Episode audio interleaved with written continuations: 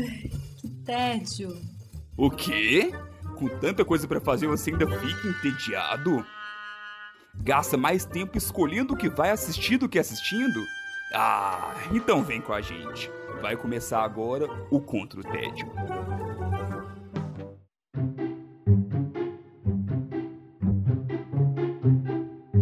Bem-vindos ao Contra o Tédio. Eu sou Sara Dutra e junto com os meus companheiros de guerra, nós temos a missão de te tirar do tédio. Os combatentes do dia são Silvia Gostaferro. Olá, galera, mais uma vez. Alfredo Dutra, tudo bem, Godô? Tudo jóia, meus guerreirinhos e guerreirinhas? Tudo bem com vocês? Sobrevivendo ao final do ano, não é mesmo, produção? Oh, que oh. ano, hein, gente? Esse ano só não foi pior que Mulan. Ai, que feio, Godô. Ai, que feio. Mas vamos deixar claro que é o live action, viu, gente? Pelo amor! Eu, eu, entro nesse computador e te dou uns tapas na cara se não fosse o seu A gente tá aqui também hoje com o Felipe Chaves. Ei, Sara, oi, gente. É isso aí, gente. É, isso tá com clima de final de ano, tá com clima de final de ano, mas a gente ainda não chegou lá, ainda estamos nos nossos episódios regulares desse ano. E a gente começa hoje conversando comigo mesma. e eu. Olha! Eu estou combatendo o meu tédio, tentando entender esse lugar absurdo onde o Brasil se enfiou. Nossa, cara. Tem tanto ai, lugar, ai, amiga. Boa sorte. Boa sorte. Boa sorte mesmo, Godô. É bem por aí que eu tô precisando, viu? eu sinto lhe dizer, você não vai entender, mas vai lá, tenta. Para tentar entender um pouquinho do que, que a gente tá vivendo nesse Brasil de 2020, ou 2019 também, e 2018, e isso tudo aí, eu tô escutando, eu escutei o podcast Retrato Narrado, que é uma produção original Spotify, feito em conjunto com a Rádio Novelo, minha nova queridinha. Hum. Rádio Novelo me nota, nos note. Tamo aí no Rádio Novelo. é, o podcast, ele tra trata é, a trajetória de figuras importantes do Brasil e ele começa na sua primeira temporada falando de ninguém mais, ninguém menos do que o nosso queridão, do nosso antepresidente Jair Bolsonaro. Eita, ele mesmo rapaz. está aí é, inaugurando o retrato narrado. Essa série, ela tem sete episódios, então uma série bem rapidinha, assim. Sete episódios, sendo que um deles é um bônus, na verdade. São, no final das contas, então, são seis episódios contando sobre a trajetória do Bolsonaro. Contando desde a infância dele lá no interior de São Paulo, passando pela vida dele no no, como um militar, né, indo para Brasília e fazendo tudo o que ele fez para se tornar o que ele ficou conhecido como mito, né? É, como que ele chegou ao lugar onde ele chegou, o lugar onde ele, que ele ocupa hoje, e também sobre a família dele dentro da política. E aí o episódio bônus é sobre ninguém mais, ninguém menos do que Olavo de Carvalho, que, enfim, uma peça essencial para explicar essa loucura que a gente vive. Nossa, amiga, que tortura que esse podcast, eu tô achando. Não, mas é interessante conhecer Não, eu também acho, tô brincando. aquelas tô brincando. pessoas que né, a gente direciona um carinho especial. Exatamente, Godô, que a gente, assim... Eu fico muito... Eu, até hoje eu me pergunto, assim, como que alguém olhou para Bolsonaro e falou boa ideia, eu vou votar nesse cara. Eu não entendo. Eu honestamente, profundamente, eu tento entender, eu não consigo. E aí, o retrato narrado, ele é uma boa forma de tentar é, chegar num lugar desses fora do, da raiva que essa pessoa normalmente me causa. Uhum. É, esse é um daqueles é, podcasts que agora as pessoas estão compreendendo como podcasts que podem ser maratonados. É, é muito fácil você escutar um episódio atrás do outro ali durante a faxina, por exemplo, é, ou no busão, ou né, no busão para quem tá tendo que pegar busão, ou enfim, cozinhando, nessas tarefas domésticas e da vida cotidiana que a gente tem.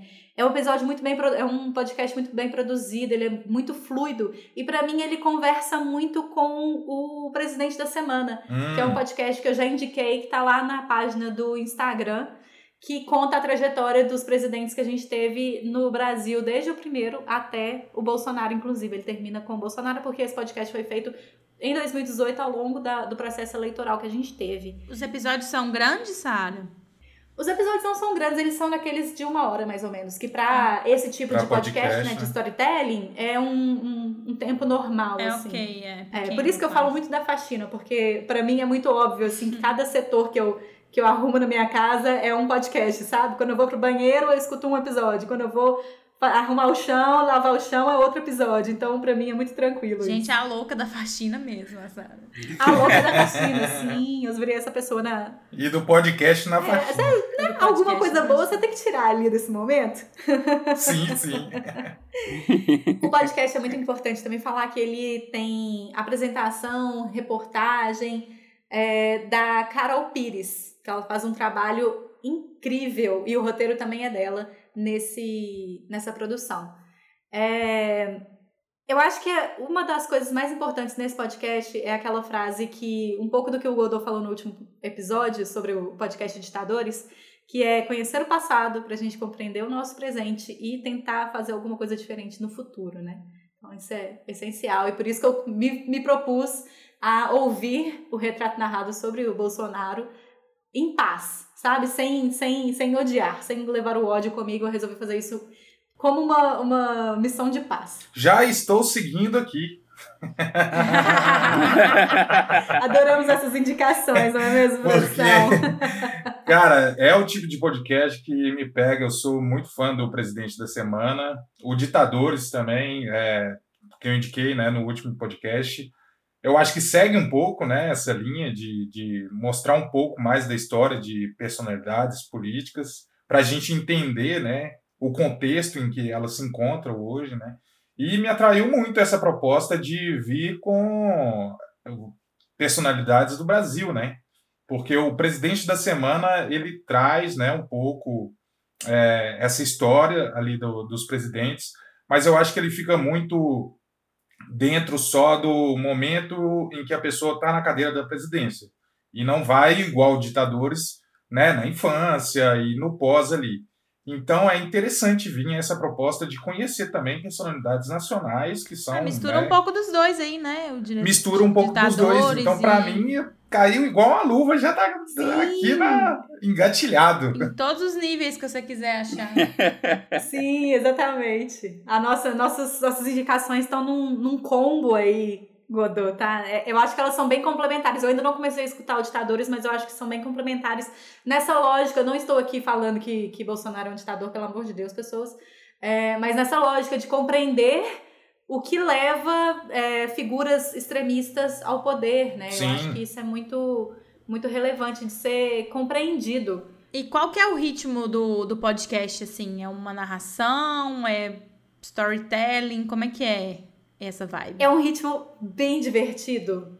Pelo menos pra mim, eu acho muito divertido, porque é, a equipe foi fazer entrevistas com várias pessoas que fizeram parte da infância do Bolsonaro, foram pro, com, Hum. pro exército junto com ele, estiveram no, no, em- no Rio de Janeiro junto com ele, foram pra Brasília. Então eles pegam personagens muito próximos, assim, E aí tem o áudio dessa galera? tem entrevista com a galera. A família Bolsonaro é uma família muito difícil de ser entrevistada, Uhum. mas eles conseguiram uma entrevista com uma das ex-esposas do Bolsonaro. Então é muito interessante ver qual que é esse outro lado, sabe? Porque a gente percebe aqui de fora, né? A gente tem uma, uma visão dele. Então, quando você vê essa visão de outro, do outro lado ali, do que, que era a família dele quando ele era criança, adolescente, Ah, é, do que que era a vida dele dentro do exército. É, essas coisas assim são muito interessantes de ver qual que é a impressão das pessoas por um outro ângulo, sabe? É, o que a gente tem acesso são as visões de quem odeia e de quem ama demais, né? Mas e a visão do meio ali? E a Sim, visão de sim. quando ele não tinha esse posto de, de uma pessoa tão odiada e tão amada ao mesmo tempo? Entendeu? Quando ele era uma pessoa normal, o que, que as pessoas pensavam dele, né? Então isso é interessantíssimo, cara, para você conhecer mais sobre aquela personalidade, né? Sim. E uma das coisas muito legais também que tem, como eles não, não conseguiram é, entrevistas né, com, os, com a família, com o clã Bolsonaro, é, eles pegaram um livro que o Flávio Bolsonaro escreveu e que ele fala muito do pai dele nesse livro. Então ele, eles vão pegando a, a, o que está escrito no livro do Flávio Bolsonaro, vão colocando. Ah, não, e, e aí o Flávio Bolsonaro re, retrata isso. Mas aí um amigo de infância do Bolsonaro falou foi aquilo outro. Uhum. E aí você pega o companheiro de, de chapa, sei lá, alguma coisa do tipo, é, e, que estava na mesma, disputando a mesma eleição, e ele fala uma terceira coisa. Então, vai, vai tentando construir esse quebra-cabeça de uma forma muito legal, sabe? Colocando visões diferentes realmente para um mesmo evento, para a mesma pessoa, no final das contas, né? Como que uma pessoa se molda para ser o que ela é hoje. Que no final das contas também é isso, né? Não é só sobre a figura Bolsonaro o presidente, é sobre Sim, a figura pessoa, Jair né? Bolsonaro a pessoa, né? Interessantíssimo, fiquei fisgado aí. E a ideia é que continue, que, que tenha outros, outras personalidades, que aborde outras pessoas. A forma como eles vendem o podcast, pelo menos, é essa. Ah, nessa primeira, né, nessa primeira temporada a gente vai falar sobre o Jair Bolsonaro. Uhum. Então eles colocam a entender que tem mais temporadas sobre outras personalidades é, brasileiras. Fabrício Queiroz, é uma galera aí, né? Vem depois. Ah, nem, nem eu, eu espero, inclusive, que eles vá, que eles entrem em outros caminhos, sabe? Sei lá, fazer um retrato narrado do Lula, fazer Sim, um sim. retrato narrado do Ciro Gomes, sabe? Pegar umas galera diferentes, assim, pra fazer um. um- Ah, seria legal. tipo essa seria ideia legal. do ditadores que você trouxe, sabe? Você pega a galera de muitos espectros, assim, pra, pra fazer esse retrato. Uhum. Acho que é mais interessante Sim. do que você focar num lado só, inclusive. É interessante que não, o Spotify está investindo muito né, nessa, nessas Sim. produções né, internas agora e estão tão com a qualidade muito boa, cara. Nota a Sim, gente, Spotify. Eu queria, viu? E eu queria dizer também que a, a Rádio Novelo e a revista Piauí, ele, são outras duas que estão investindo bastante em podcasts e vale a pena conferir. Eu, eu já ouvi, eu ouço alguns deles e vale a pena buscar, assim, para ver é, podcasts diferenciados, assim, de que, que discutem coisas muito interessantes em geral. Desde de mulheres na política, mulheres no mercado de trabalho, até é, anticiência, e, enfim, tem bastante coisa aí que pode ser é, aproveitada sendo produzida em podcast. 2020, o ano do podcast. Já diria o tio. Mais uma vez. então a dica é Retrato Narrado, um podcast é, original Spotify. Então, infelizmente, esse é o único lugar onde você escuta. Muito bom, muito bom. Vamos seguir o episódio de hoje conversando com você mesmo, Godô. Como é que você tá combatendo o seu tédio? Eu estou combatendo meu tédio, tentando entender a mente dos criminosos mais emblemáticos das histórias dos cadernos policiais. Mas você tá en- engajado nessa temática, hein? Eu tô, eu gosto, viu? Eu gosto do. do, Eu também Querendo entender a do- mente dos, dos perigosos. Ah, é? pegar, eu também gosto. Gente perturbada, gente, é, é, é interessante isso. É entretenimento. É É entretenimento, é entretenimento. Ainda bem que os psicólogos não estão aqui hoje, No hein? final das contas, você, você acaba descobrindo que o perturbado é você.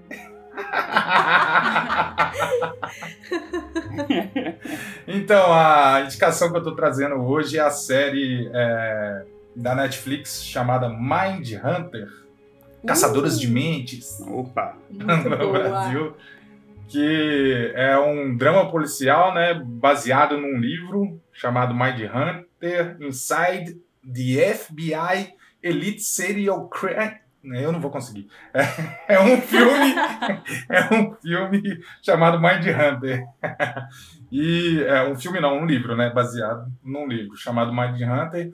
E a série é produzida por ninguém mais, ninguém menos que David Fincher, né? Ele já deu uma carteirada Olha. aqui com a indicação minha do Love, Death, Robots, né? E agora tá vindo em mais uma indicação aí, reforçando que é obrigatório, né, gente? Indicação do Godot. Tem um tempo aqui que eu tô devendo aí uma indicação obrigatória. Obrigatório! David Fincher, gente, é. Você viu, vai. Assiste. Pode assistir de olho fechado que você vai gostar. Não tem problema. E, e também é produzida pela Charlize Theron. Olha, não sabia disso não. Também não. É, eu também não, fiquei, fiquei abobado quando eu fiquei sabendo. É, ela estreou na Netflix em 2017, né? Ela tá com duas temporadas. E, cara, que série boa, bicho. Que série boa para você entrar nesse universo do do serial killer, né? Que eu acho que já é um assunto muito explorado pela, é, pelo cinema, por séries, por livros, né? É uma coisa que gera uma curiosidade, um interesse é, do público em geral para tentar entender é, o que, que, se passa na cabeça de mentes assassinas que constroem né, um, um, tipo de narrativa ali dentro dos atos que elas cometem, né? E a série ela meio que traz um, um, uma representação do que é, realmente aconteceu ali na década de 70, 80 no, no FBI, que foi a criação de uma divisão para estudar a mente criminosa para tentar meio que antecipar ou prever é, o, o tipo de comportamento que alguns é, assassinos poderiam ter, né? Porque na época não existia o, o termo serial killer. Então imagina como eram tratados os casos de serial killer, né? Tipo, a polícia tradicional vinha e falava, pô, mais um caso, morreu assim, matou assim, aconteceu isso, aquilo, mas ninguém queria. Era difícil conectar, né, os casos necessariamente. É muito, muito difícil tentar é, compreender o que, que levou aquilo e por que, que a pessoa fazia aquelas, aquelas conexões, né? Tipo, deixava aqueles rastros. Né?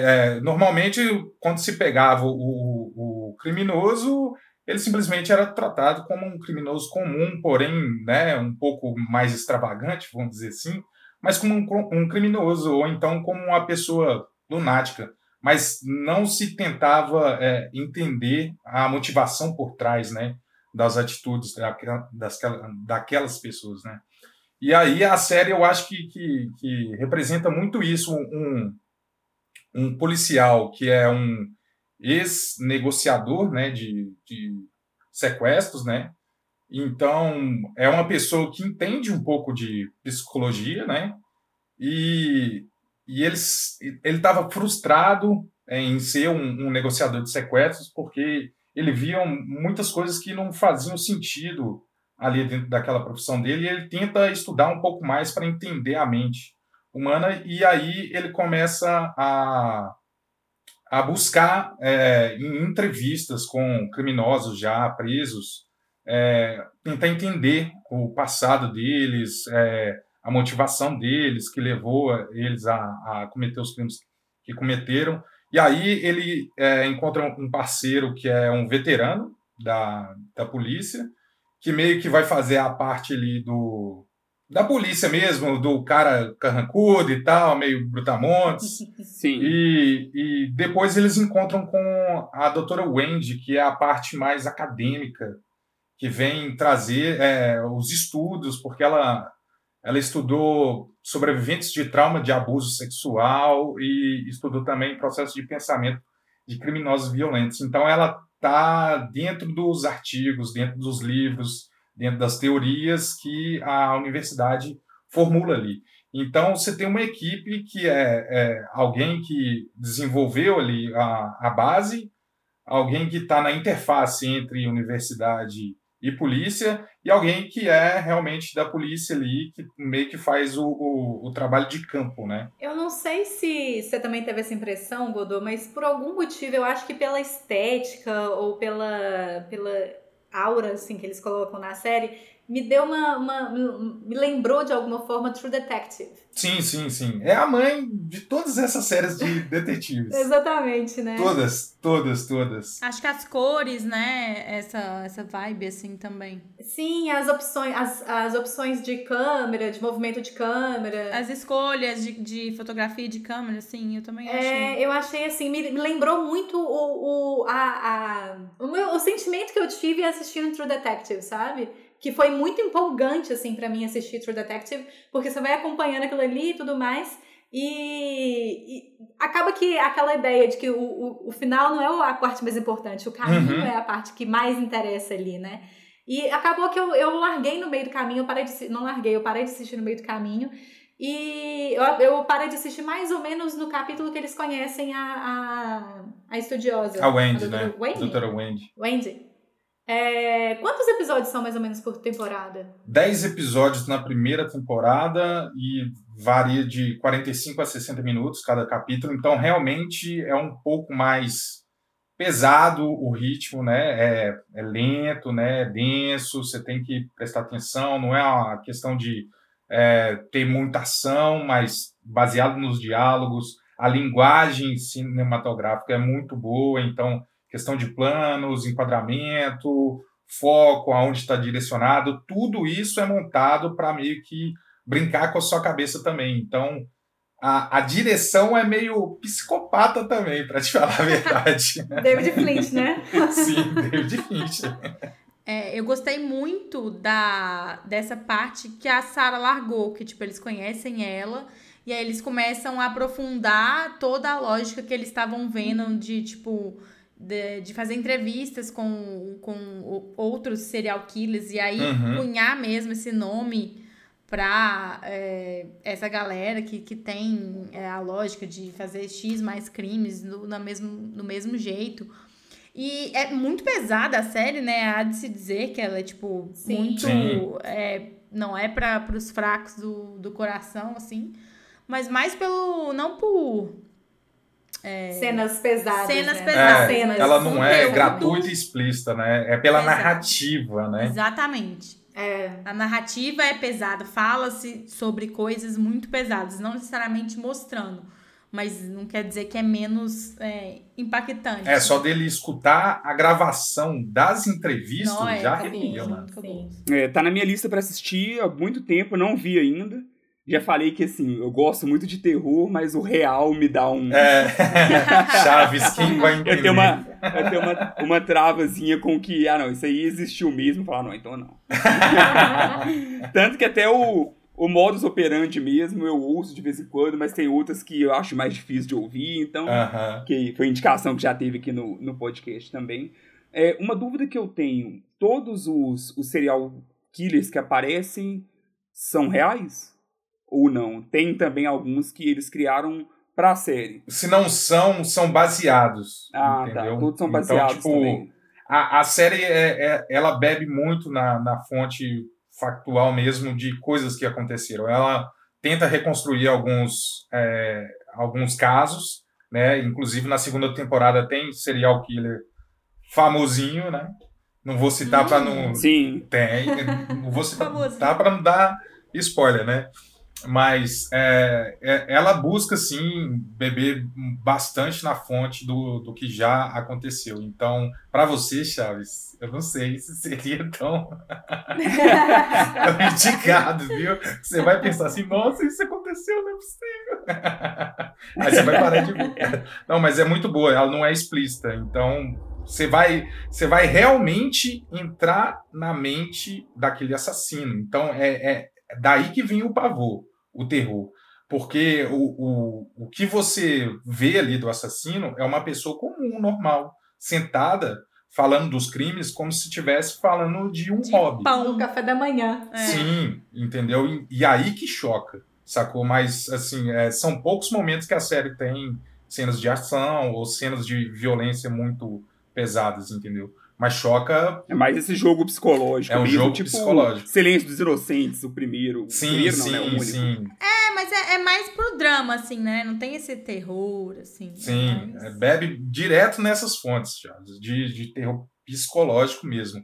Ela constrói uma aura que te prende para tentar entender e vai encaixando as peças, entendeu? E aí você vai né, entrando mais na história e não conta somente sobre os criminosos. À, à medida que o- os dois agentes do FBI mais a, a doutora vão é, conseguindo encontrar as respostas que eles buscam nas entrevistas e nos perfis que eles vão traçando, eles também vão percebendo mais o que acontece na vida íntima deles, na vida pessoal. Tipo, poxa, se aquele, aquele criminoso ele teve uma motivação assim por causa de um trauma ou de alguma coisa que aconteceu na vida dele, o que, que eu estou fazendo da minha vida agora? Sendo que eu estou passando uma dificuldade ou coisa assim. Então, meio que vai saindo só do foco dos criminosos e também vai entrando na vida dos É, tem um, protagonistas. tem um plot dos protagonistas, né? Do, Sim, sim. Do elenco. Paralelamente à história do, dos serial killers, do que, que eles estão tentando fazer. E aí, que é algo que ele já fez muito bem em Seven, né? Sim. Porque Seven também é do, do Porra, David Fincher e Seven. também tem essa mesma carteirada pegada. boa, guerreirinho. É carteirada boa. Pode ir de olho fechado que não tem problema. Concordo. Então, Godô, lembra pra gente qual é o nome dessa belíssima série onde que a gente assiste? Mind Hunter. Você pode encontrar na Netflix. Sucesso. A gente vai agora mudar um pouquinho de ares. Talvez ali, ó, ficar uma coisa mais, mais tranquilinha. Felipe Chaves, como é que você está combatendo o seu tédio? Então, eu estou combatendo meu tédio curtindo a Netflix dos games. Hum. Interessante. Ele é gamer. ele- Você gosta de games de terror? Ah, não, não. Gamer tem que acabar.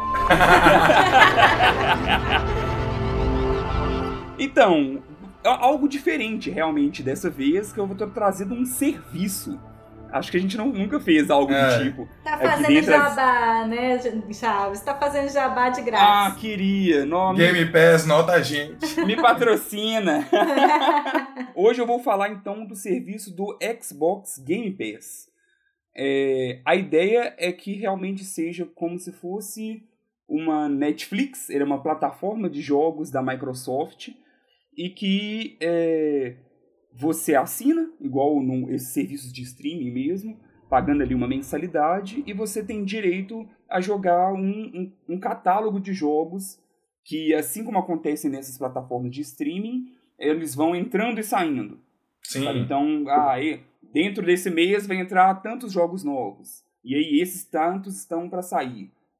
Então, é, contando um pouquinho da história dele aqui, eu não conhe... eu tenho um PlayStation 4, né? Já falei aqui em gravações anteriores, mas eu, eu consumo muita coisa de videogame, eu ouço muito podcast, acompanho bastante o cenário como um todo, e eu sempre ouvi falar muito bem do Game Pass. Então é algo que assim, até mesmo tudo que eu ouvi, eu, eu fui olhando e pensando, gente, eu acho que isso é o futuro dos jogos, sabe? Porque até mesmo o, o serviço de streaming está crescendo cada vez mais. Esse não é streaming, porque até mesmo a banda larga que tem em vários lugares não suportaria ter um streaming de Sim. jogos com uma qualidade boa. Então no Game Pass você baixa para o seu computador ou para o seu Xbox, né? videogame. Isso, pro seu videogame Xbox. E joga enquanto quiser ali, depois, enquanto você tiver a assinatura e enquanto também tiver o disponível. serviço estiver, o, o jogo estiver disponível ali dentro do, do catálogo e do portfólio. É, atualmente, os jogos têm subido de preço de forma exponencial. Um, um- um lançamento aqui no Brasil. É o dólar, né, querido? Pois também, mas até em dólar o, o valor tem aumentado cada vez mais. Entendi. Então, um, um- jogo, um lan- lançamento mesmo, é por volta de 249 reais. Olhando no PlayStation 4, que é o que eu tenho, pelo menos. Jesus. Então, você pagar R$ 29,90, tendo mais de 100 jogos para jogar. E assim, e o mais legal é que antigamente mesmo, quando a gente falava da Netflix, todo mundo ficava, ah, não, o único só tem filme velho, só tem filme velho. e isso foi. Hoje em dia ninguém fala isso mais porque Sim. não demora. A gente já falou aqui sobre dois irmãos na, no Prime mesmo, que rapidinho, sabe, sa- passou no cinema poucos meses depois já É tava no Prime. E é a mesma. É, então é a mesma coisa que acontece também no, no Game Pass. Além de não demorar, existem alguns jogos que já eh, eles já lança direto no Game Pass. Principalmente quando é algum jogo que tá ligado à Microsoft, a esse Xbox Game Studios. Chaves, você falando dessa forma, eu só lembrei dos cartuchos de 64 jogos que tinha pro Super Nintendo? Aqueles falsificados. É tipo isso. Ah, um cartucho com 553. E você ficava assim, né? Aí tinha 70 versões de Tetris. tinha essas Que coisas. dia que você vai jogar esse tanto de jogo? Esse era o Game Pass da minha época. Aqueles jogos tipo, tipo Street Fighter com os, os gráficos mais bizarros do mundo. Ai, gente, saudades infância. É, eu queria te perguntar, na verdade, era outra coisa. Você tá lá jogando o jogo feliz e saltitante. E aí você não zerou o jogo. E aí ele sai de catálogo. E aí você perde. Aí você aí chora. Você fala, "Oh, foi mal, campeão. Sim, você aí você teria que comprá-lo, né? Você teria que adquirir o jogo, mas você não perde o seu save, né? O que você Ah, tá. jogou fica Menos mal. a, o- o- a sua jornada ali continua ali. Então, Aham. você só teria que adquirir o jogo novamente. E tem uma coisa muito legal é que, dentre os benefícios, ele também te dá desconto para adquirir os jogos. Boa. Então, assim, ah, não, gostei demais, eu não quero abrir mão desse jogo, então deixa eu comprar ele com um desconto e aí eu continuo jogando, mesmo depois dele sair do catálogo. Agora sim eu vi vantagem. Sim. Brincadeira, já tava bem vantajoso. Ele avisa quando tiver pra sair do catálogo pra você fazer aquela correria pra zerar? Eu achei isso incrível, Silvete. Ele avisa com quase que um mês de antecedência e é algo que eu sinto falta até mesmo nos serviços de streaming, Sim. que Uhum. volta e meia a gente é pego no a gente é pego de surpresa que a gente fala aqui e na hora que publica o podcast já até saiu e tudo mais. Lá não, lá na hora que você entra no menu principal já fica ó, te reforçando, ó, esses aqui estão breve a sair. E aí meio que dando tipo te incentivando a a jogá-los, né, a, a conhecer porque daqui a pouco ele já vai ter saído do catálogo. Ah, isso é bom, dá pra, dá pra se organizar, né? Sim, e ele faz isso e faz o contrário também. Então, do mesmo jeito que tem um menu onde fala quem tá saindo, fala quem tá entrando. Então, falar no dia 15 de dezembro, esse, esse, esse estarão disponíveis. No dia 29 de dezembro, esse, esse, esse estarão. Então, por exemplo, você quer muito jogar um jogo. Às vezes vale a pena você dar uma olhada, porque ao invés de comprar, quem sabe ele tá no Game Pass em breve. Tá pra entrar, então né? tem, tem essa questão também. Cara, por que, que a PlayStation não fez isso ainda, hein? Pois é, assim, é, o PlayStation ele meio que se consolidou em primeiro lugar em vendas. E aí parece que algumas pessoas falam que até como se fosse uma certa arrogância, assim, de ah não, a gente tá, tá confortável aqui, eu tô Hum. em primeiro lugar em vendas, então eu não preciso mexer com isso. Porque isso é o futuro. É, eu sou um usuário de PlayStation e tô querendo migrar pro Xbox porque eu acho o Game Pass uma jogada incrível. Não, pareceu muito bom. Sim, e vai muito também do estilo de jogador. Então, eu que acompanho muita coisa de videogame, eu gosto de jogar muita coisa ao mesmo tempo, nem que seja pra conhecer também. Hum, É diferente de, por exemplo, igual a, a Silvete mesmo, que tem, sei lá, dezenas de horas do mesmo jogo. Sim. Então, acho que vai muito do perfil da pessoa. Talvez não. Quem, tem, tem quem é colecionador, sabe, que Uhum. gosta de ter os jogos, aí talvez não seja tanto a proposta desse serviço em si. Em si. Mas pra mim, não, é, é tudo que eu preciso, sabe?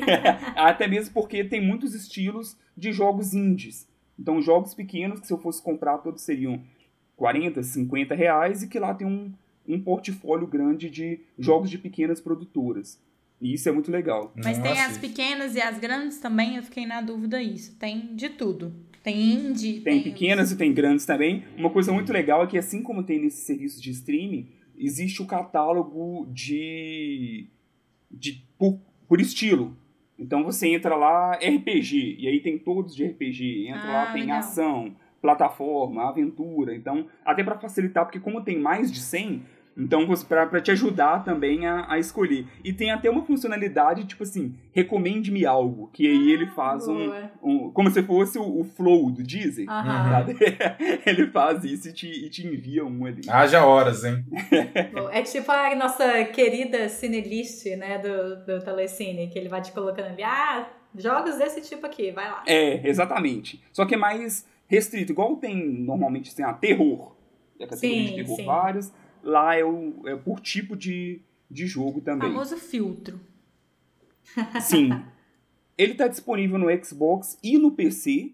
Então, eu inclusive eu conheci por causa do nosso amigo Alfredo Dutra, que aqui, que, que me emprestou o computador dele. E aí, já que eu peguei o computador emprestado, eu falei, pô, peraí, sempre quis conhecer o Game Pass. Não vou ver tão cedo então, hein, Chaves? Deixa eu aproveitar e vou, e vou conhecer o, o Game Pass aqui. Então aproveitei e já tô conhecendo o Game Pass também. E aí, conhecendo e, e apaixonado pelo serviço, porque realmente é muito legal.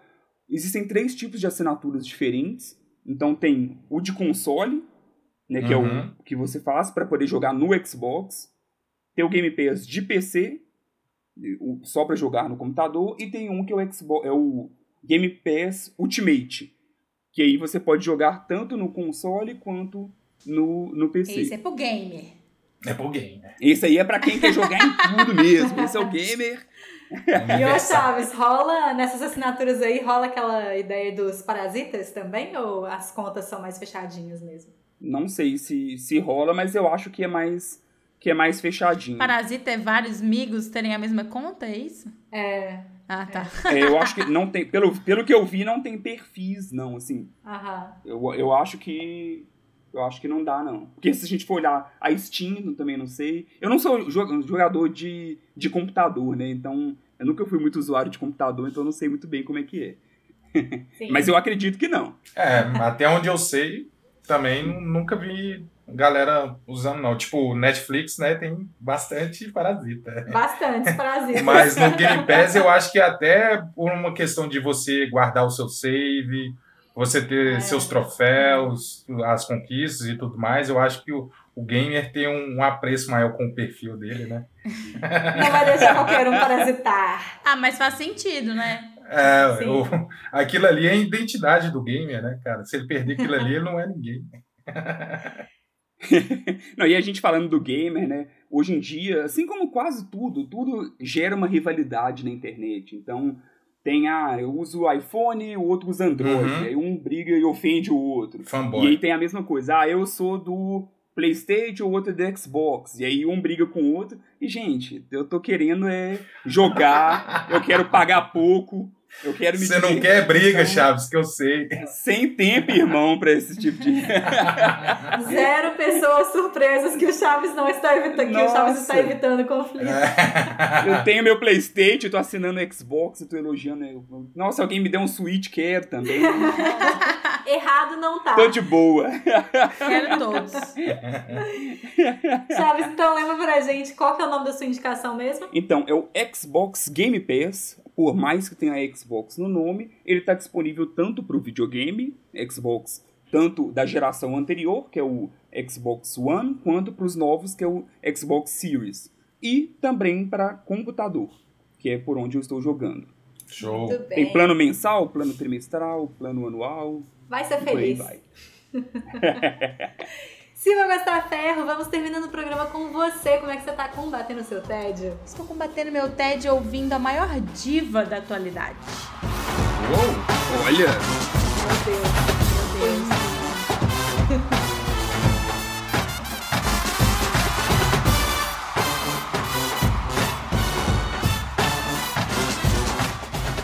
Falando de quem, gente? Falando de Queen Bee, maravilhosa, Beyoncé. Maravilhosa, Beyoncé. Maravilhosa, apenas. Quem, quem, quem discordar, assim, não, não sabe do que tá falando. Não está em sua plena sanidade. Quem discordar tá errado. Vou falar hoje sobre um documentário da Beyoncé que chama Homecoming, que é sobre a apresentação dela no Coachella de 2018. Coachella, pra quem não sabe, é um festival gigante que tem nos Estados. Unidos, ele é anual, de música e artes, assim, super chilelê, mas Chilelê. legal, é Que beleza. que ela ia cantar em 2016, mas aí ela ficou grávida de gêmeos, teve que adiar. É, inclusive, teve, tem super a ver com essa questão da gravidez dela, o documentário. E aí, assim, ela, ela é. Ela escreveu, dirigiu e foi produtora executiva, porque sim, porque ela é foda desse tanto. Além de estar lá, né, sendo ela, maravilhosa. Mas assim, tirando o bairrismo, né, de, de fã e tal, ela é inegavelmente uma das maiores artistas é, do planeta, né, criadoras e fenômenos. E Sim. não é de hoje, ela tem mais de 20 anos de carreira, então, assim, é, o nome dela acho impossível alguém nunca ter ouvido falar. Mas do documentário, acho que talvez alguém pode ter piscado quando isso saiu. Saiu em 2019, no início de 2019. Então, é, o, o documentário ele mescla o show do Coachella. Na verdade, ele foi gravado dois, dois dias do show dela. Ela fez dois shows.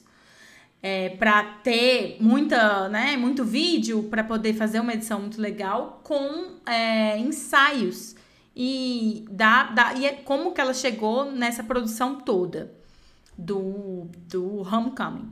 E aí ela conta a história de o que, que ela queria para esse show. Ela queria uma orquestra composta por negros, com pessoas de todos os tipos, com pessoas diferentes. O que ela chama de orquestra é, sabe aquelas bandas de. É uma fanfarra, na verdade, né? É, é o que a gente chama aqui de fanfarra. Aquelas bandas que a gente vê em vídeo, tipo, de college, gigantescas, que Uhum. tocam trompete, pai, Sim. bateria, tudo, e vai andando fazendo coreografia. É essa a orquestra que ela tem. Ela faz uma arquibancada no palco pra essa galera tá lá. Um zilhão de dançarinos maravilhosos, gente magra, gente gorda, gente preta, gente asiática, a maioria, quase 100% da galera é preta, o que ela queria, ela fala, essa galera vai participar muito. Tem muito a ver com. É, tem uma coisa nos Estados Unidos que é o Historically Black Colleges and Universities, que é tipo as escolas historicamente negras, assim, que tem uma tradição muito forte. Uhum.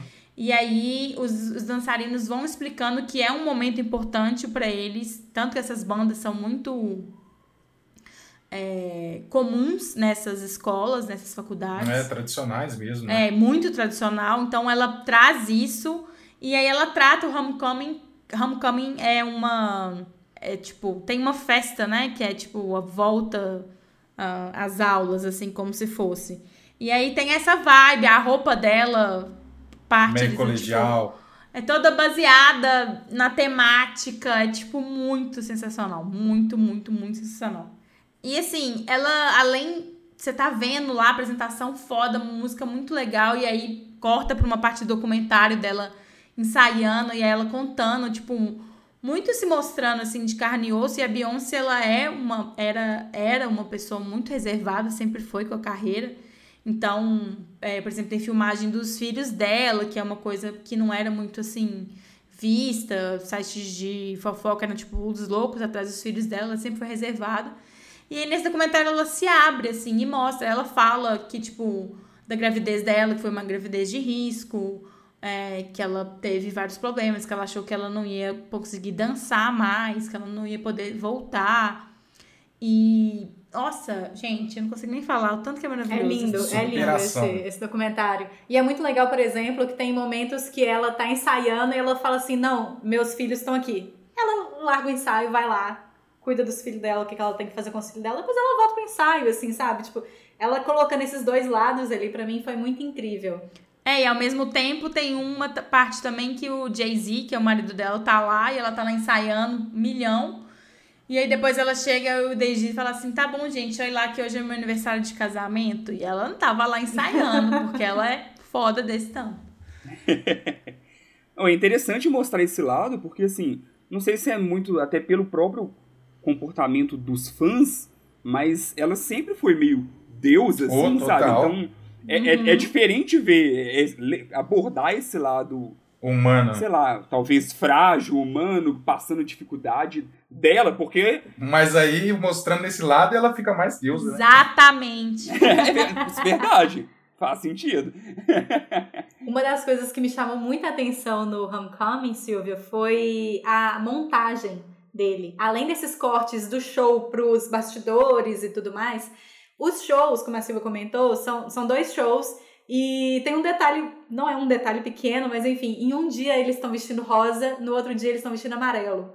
E aí eles fazem montagens com, com simplesmente a mudança de cor na roupa dos, música. da galera. E assim, e o ensaio é tão perfeito que na mesma música eles fazem cortes, é, é, corte seco de um dia pro outro e, e tá tudo certo, sabe? Você mal mal percebe que são Mal, dois Você mal percebe percebe. porque o cabelo dela tá diferente e a roupa tá de cor diferente. Eu até arrepio só de pensar nisso. Nossa, É cara. incrível, é incrível. É um documentário que eu fiquei assim. Eu, eu não sou a pessoa fã de, de divas pop, de Beyoncé e tudo mais, mas foi a hora que eu falei, cara, eu queria muito estar nesse show. Eu queria muito estar nesse show.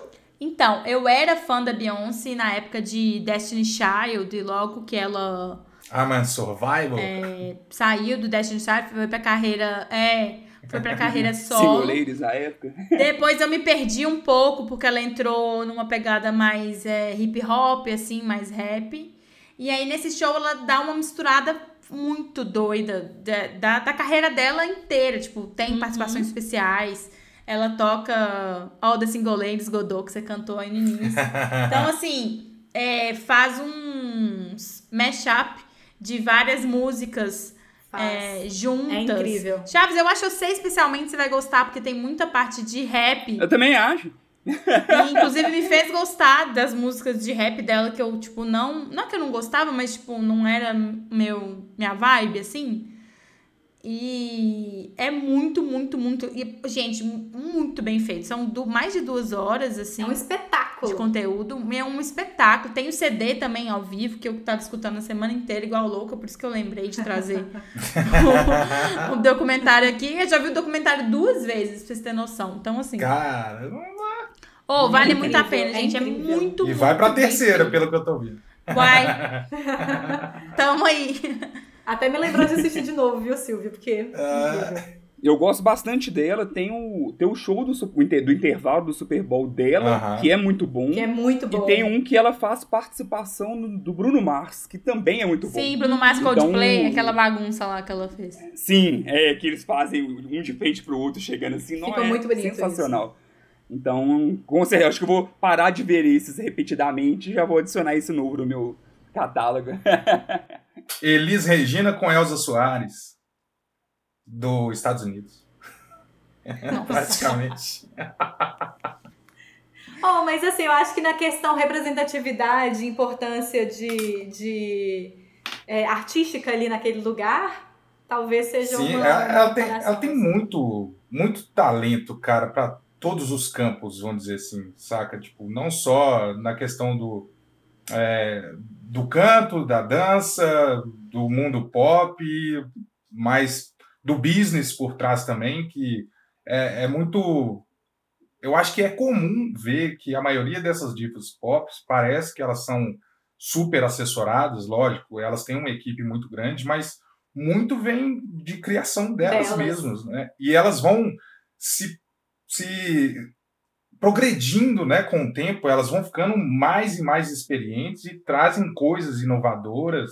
Por isso que elas se tornam essas grandes rainhas que perduram por muito tempo é, numa indústria que é massacrante, cara. A indústria pop é massacrante. Você é meio que descartável, você não dura tanto tempo. E só quem é foda consegue durar e não só durar, ditar o que vai vir depois, né? A E Beyoncé é uma e não delas. ficar também no meio E não ficar né? maluco. Eu acho que é muito, muito grande essa, essa questão. Eu tava lendo sobre a carreira da Britney Spears um- nessa semana que passou. E assim, a Britney ela passou por umas- uns perrengues Uns pesados, perrengues, é. assim. A vida dela é muito cabulosa. Bastante. E depois que eu pesado, assisti o cara. Homecoming, eu fui procurar também sobre a, a vida da Lady Gaga como artista Sim. e tudo mais, todas as produções dela. E outra pessoa também, assim, que ela tem um, um tino pra, pra business, assim, pra, pra é, showbiz, na verdade, que é incrível. Mas a forma como a Lady Gaga planejou a carreira dela é, é chocante, assim, você perceber a, a inteligência dela. E eu vi o Homecoming e eu falei, gente, que foda. De- só depois que eu fui saber que ela tinha escrito, dirigido e produzido, assim. Eu, depois que eu fui atinar Você já ela achou tinha- foda, depois ficou Ela sabendo é- que ela era mais é, foda. só ficou mais foda ainda. Queen Bee é, renomeou. Coachella para Beachella depois do show. Apenas. Beach, ela é muito bom, cara. Esse é o poder da pessoa. Silvia, lembra pra gente, então, qual que é a sua indicação e onde que a gente assiste? A indicação é Homecoming na Netflix. Muito bom. Perfeita, perfeita essa indicação. Obrigatória. Aí, ó. Obrigatória, obrigatória. Aí, ó. Carteirada. Beyoncé é carteirada. Pode ir lá assistir de olho fechado. De olho fechado não, porque é muito bonito pra você ficar assistindo de olho É, fechado. pode assistir de olho aberto.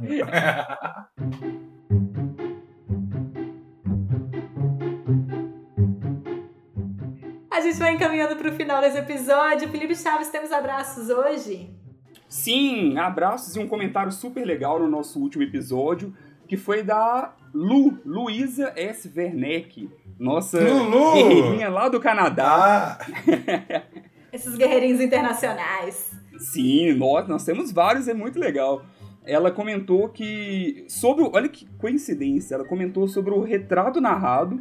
Então, que tudo que o Godot comentou no, no- no episódio anterior sobre ditadores lembrou ela do retrato narrado. E aí foi exatamente a dica de hoje da Sara, a indicação da Sara. E também ela falou sobre a série Tuca and Birdie, não sei como é que fala, da Netflix, que é um desenho que, pelo que eu tava falando de BoJack, ela lembrou desse desenho e não é à toa. A criadora dessa, dessa, dessa animação é a produtora de BoJack. hum. Olha. Então, Hum. Eu até tive que dar um balde de água fria para ela, né? Porque foi cancelada essa. Acho que depois da. Não sei se foi uma ou duas temporadas. Mas essa que ela indicou foi cancelada. Mas ela ressaltou lá que, cancelado ou não, ainda assim vale a pena assistir. Ah, um abraço, tia Lu! Deve estar tá frio aí agora, hein? Imagina, menino, não chegou o inverno ainda não, tá tranquilo. A gente vai ficando por aqui, então. Muito obrigada pela presença de vocês, meus queridos guerreirinhos, aqui nessa noite. Tchau, Alfredo Dutra. Tchau, guerreirinhos. Tudo bom com vocês? Não, tudo bom é no início. É tchau e até mais. Esse dezembro de 2020 tá pior do que a gente imaginava. Tchau, Felipe Chaves. tchau, Sara. Lembrando que o próximo episódio é episódio especial, hein? Oh, yeah. Não percam. Não Olha percam. só a pessoa prometendo ali já. Fica aí com spoiler. Tchau, Silvia Ferro. Roubou minha fala. Eu ia falar isso. Tchau, gente. Até a próxima. Temos especial vindo. Eu sou Sara Dutra. Temos especial vindo, a gente já falou aqui mesmo, né? Então, até, até o especial. Até lá. Um beijo. Tchau.